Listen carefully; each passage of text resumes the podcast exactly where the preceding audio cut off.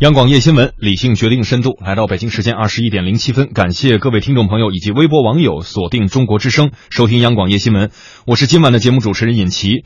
那么今晚做客直播间给出评论的两位观察员是叶闪和红林。我们今天要为大家来一起关注的话题呢，就是关于眼下啊各地正在进行的高考志愿填报的相关话题。高考考得好不好，都得志愿填得好，这是一句广告词。而眼下大量高考志愿填报咨询机构都在打出类似广告来吸引考生和家长。有的机构高调表示利用大数据分析，准确率极高；有的呢宣称自己的资深专家可以一对一量身定制填报，还有的暗示着掌握众多高校人脉资源。而咨询费呢，是从几百到几万元不同档次，最贵的甚至达到了九点八万元，而这也只是我们所了解到的。那么今天我们央广夜新闻新闻呃调查的话题呢，就是集中在这里：建成产业的高考志愿填报咨询服务究竟靠谱吗？相关的话题我们也是发布在了新浪微博的官方微博底下啊。欢迎大家来到新浪微博找到我们，跟我们进行实时的互动交流。我们会随时关注您的留言，我们也会跟我们的观察员一起来分享您的观点。我们就首先跟大家来分享这样的一个画面和故事哈，在刚刚过去的这个周末，北京的一家高考志愿填报机构连续两天都举办了咨询讲座，听讲座的六十多人一水都是。学生的家长对于自己孩子的升学问题，显然大家十分上心。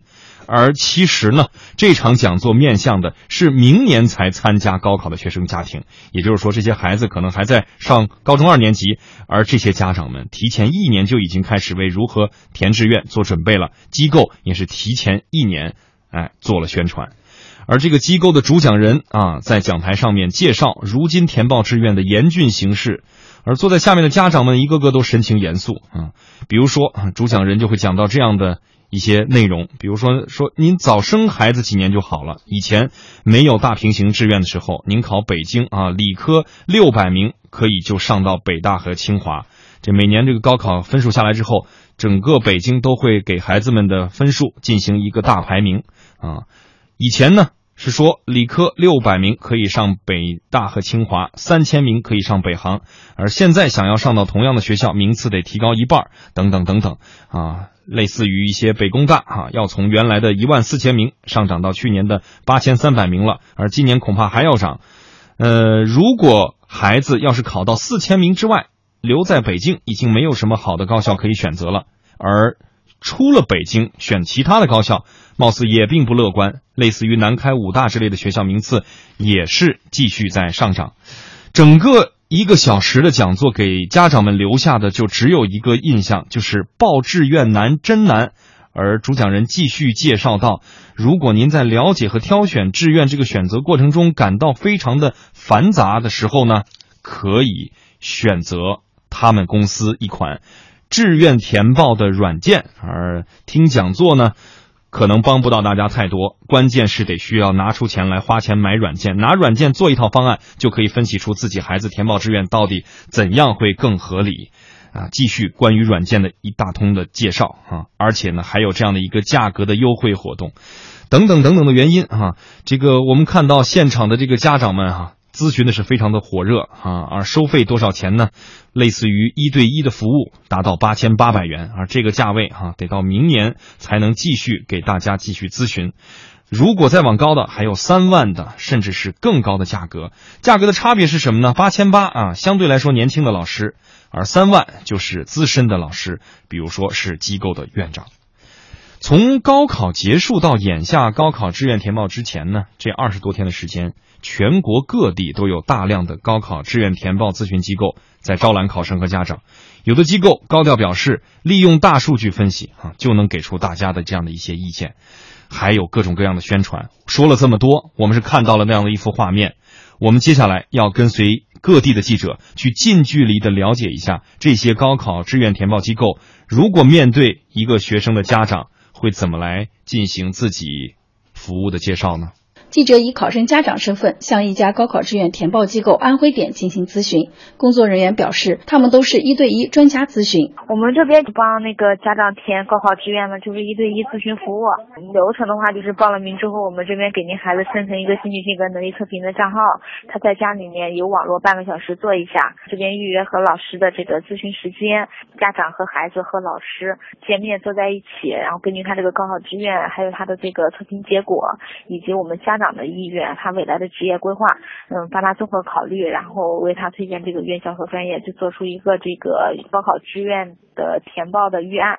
考生必须在报名后才能做他们提供的专业测评，然后再预约老师给予指导。我们这个收费的话是全国统一价是五千八，五千八一位。前期报名的时候就要交，这个前期是一个合同啊或者是保证啊，这个是很难做出来的。但是我们现在这边是这样，就是我们是在您充分了解过了之后，然后我们给您推荐的这个做的这个预案，您是同意的，就是您在我们的志愿书上签字了，然后我们这个志愿才是。合格的，嗯，如果按照这个志愿来的话，我们到现在为止就也有近万名考生了，然后就到现在是没有出现过一例落榜的案例的。工作人员表示，因为今年安徽使用全国卷，所以目前咨询报名的人特别多。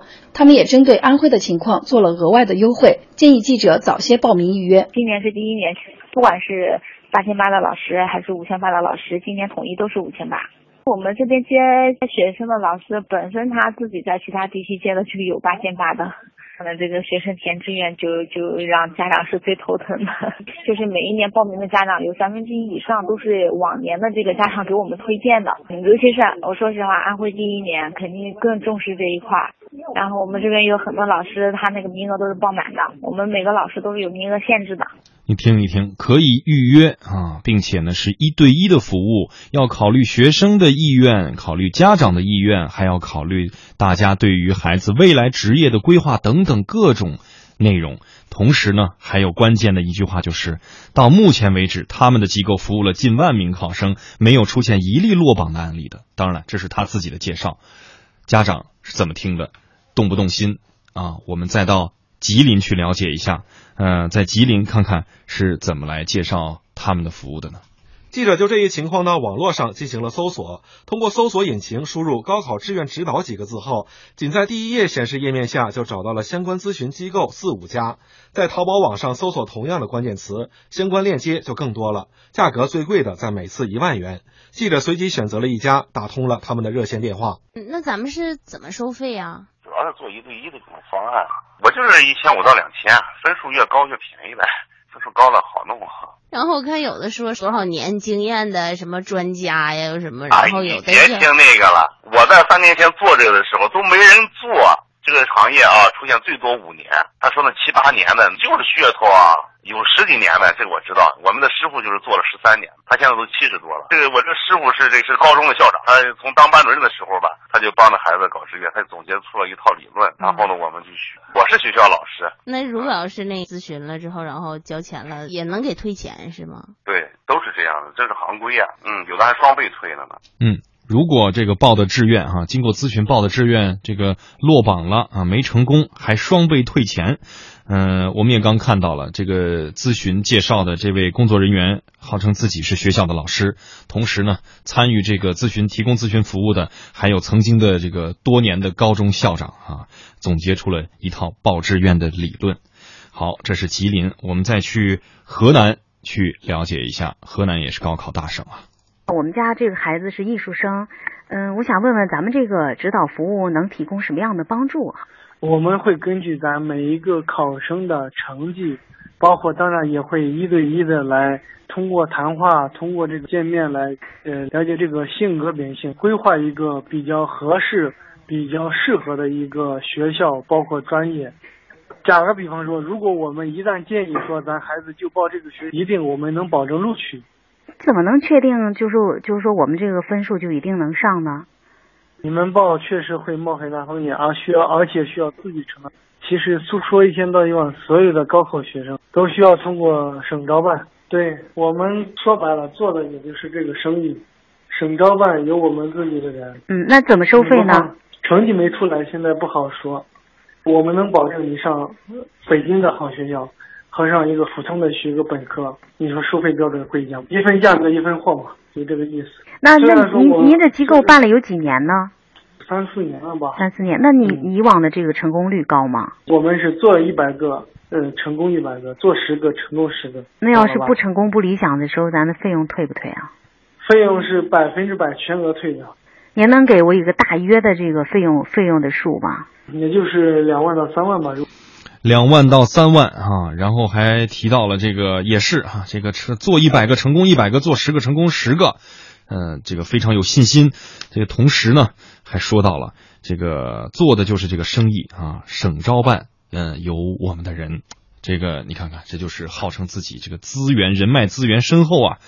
呃，这是我们刚才了解的这个几个地方啊，主要是靠的是，比如说一对一的咨询啊，具体的这个服务，还有的就是有人脉资源能提供一些信息的，同时呢，还有啊，利用大数据分析志愿的，大数据现在谈的很火，这个很多机构借用大数据这个概念，也在为自己做宣传，我们一起来听一听。在一家购物网站上，记者只要输入“高考志愿”进行搜索，马上会出现高考志愿填报手册、高考志愿填报秘籍攻略等一大批与其相关的产品。其中，资深老师一对一填报志愿咨询服务，价格从数百元到数万元不等。通过网络，记者联系到了徐州某教育培训机构的霍老师。他说，填报志愿咨询收费是两千八百八十元，在六月二十九号之前报名还可以减三百块钱。通过答疑、交流、定向、初选、过滤、取舍、排序、调剂、修正、网报等十个环节，一对一进行辅导。这就是要专业优先，还有就是说地区有有优先。你想在江苏省内报，还是想在省外报？还有一个就是就是你要觉着，你说女孩学完呢留在徐州徐州市，就以后啊留在徐州市，真的我我就建议你现在最好找个叫定向委培的。随后，记者提出，交完费用后是否真能保证被大学录取时，这位霍老师肯定的表示没问题，并称几年来在徐州、淮安、无锡、扬州、盐城、连云港等地成功指导近千考生填报志愿，无一失手。随时背的让你保证学校录取。去年我们是呃二十三个学生，没有一个滑档的，全部被录入就去了。而且就是他们滑档完之后来找向老师报的学生，准确填报。采访中，记者了解到，不少教育机构都主打运用大数据进行志愿填报。数据大体分为两组，第一组为考生经过各种测评后得出的数据，另一组为各机构平台储存的数据库。所提供的填报方案都是运用大数据分析得来，可靠程度非常高。徐州某教育培训机构霍老师，大数据就是说是根据三年，就是前三年之间的那个分数，好比说去年的江苏师范学院多少多少分，前年是多少多少分，大前年是多少多少分。这里边还有大年小年，大年他收的学生学生多，小年他收的学生少。这里边这个就是我们来就是来给你分。此外，这位霍老师还表示，数据库里的数据只是志愿填报参考的一个方面，机构聘请的资深专家的分析建议才是最重要的一部分。而这些专家都曾就职于教育单位，人脉资源丰富。他这个呢，也毕竟也得和考试院有一定的联系，知道吧？要不然我们也不可能是就就是说是那么给你确保的。选择一个权威的机构来进行咨询，也成为一些家长为考生填报志愿的主要途径。考生家长杨勇。现在呢，通过到咨询机构我们了解以后，呃，感觉这个咨询机构对这个高考这个填报志愿还是比比我们那个家长来说还是比较专业。自然选择了，我们认为就要选择这个呃更好的，呃不留遗憾的。所以说呢，我们呢就选择了呢交费最高的那个那个档次。然而，也有许多家长不相信所谓的专业咨询机构，而是早在几年前就开始自己摸索学习高考政策，结合孩子的喜好，选择一所好的大学。考生家长李丽，比如说我我想学医，我想希望孩子学医，那么我就来呃综合来考量孩子的这个一模二模的成绩，他应该适合哪个学校，这已经有清晰的判断。嗯，我们通过选择安徽、吉林、河南还有江苏啊，记者是走访了或者是电话了解了相关的这个高考志愿填报咨询机构的一些状况哈、他们对自己服务的介绍。基本有一个了解了，大家，我们再一起去听一听学生和家长啊，今年高考的学生和家长都是怎么来看待这个高考志愿咨询啊，这个服务有偿付费的这样的一个事儿的呢？我们一起去听听。我选择这样的机构是因为我这人吧，我觉得一是我懂这方面知识懂得有限，不太专业；第二个就是工作也特别忙，呃，没有这个精力去操这份心。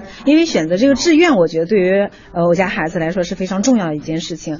呃，如果我报了这样一个机构的话，他们会量体裁衣，把我分数最大化的这么一个学校吧。当然，呃，在经济上付出一些，我我认为哈，在这样一个关键时刻，这钱应该花在这个刀刃上。这块选择有一。一个三千、五千，还有一万的啊。三千这个我觉得是一个大众化的，作为家长这个考虑呢，没有选择这个，选择是一万的，一对一的老师这样为你去考量你的分数，包括孩子的兴趣啊，个人的这个想去的那个念大学的城市，他会综合考虑。我觉得效果很不错。当然有条件的情况下，那个我会去咨询一些口碑比较好的这样的机构，因为从他们那里能能够获得这个更多的高校信息。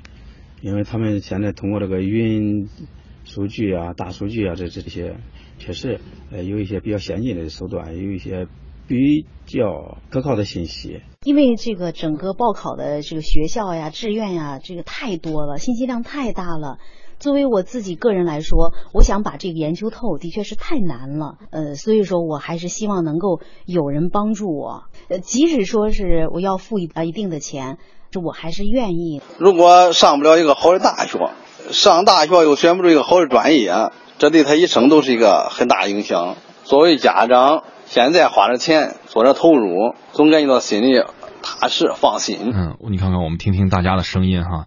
呃，除了刚才我们在录音里面记者采访录音里面听到了有家长的意思是说，我之前对于这个孩子上大学这事儿就非常的上心，我提前好几年就已经关注了他的兴趣，包括未来的这个职业的发展，同时我也在不断的了解着学校的状况。有些家长是这样的啊，呃，还有的更多的我们刚才听到了，家长都是希望能够在这个孩子呃非常关键的时刻哈，能够呃尽可能的帮助到他。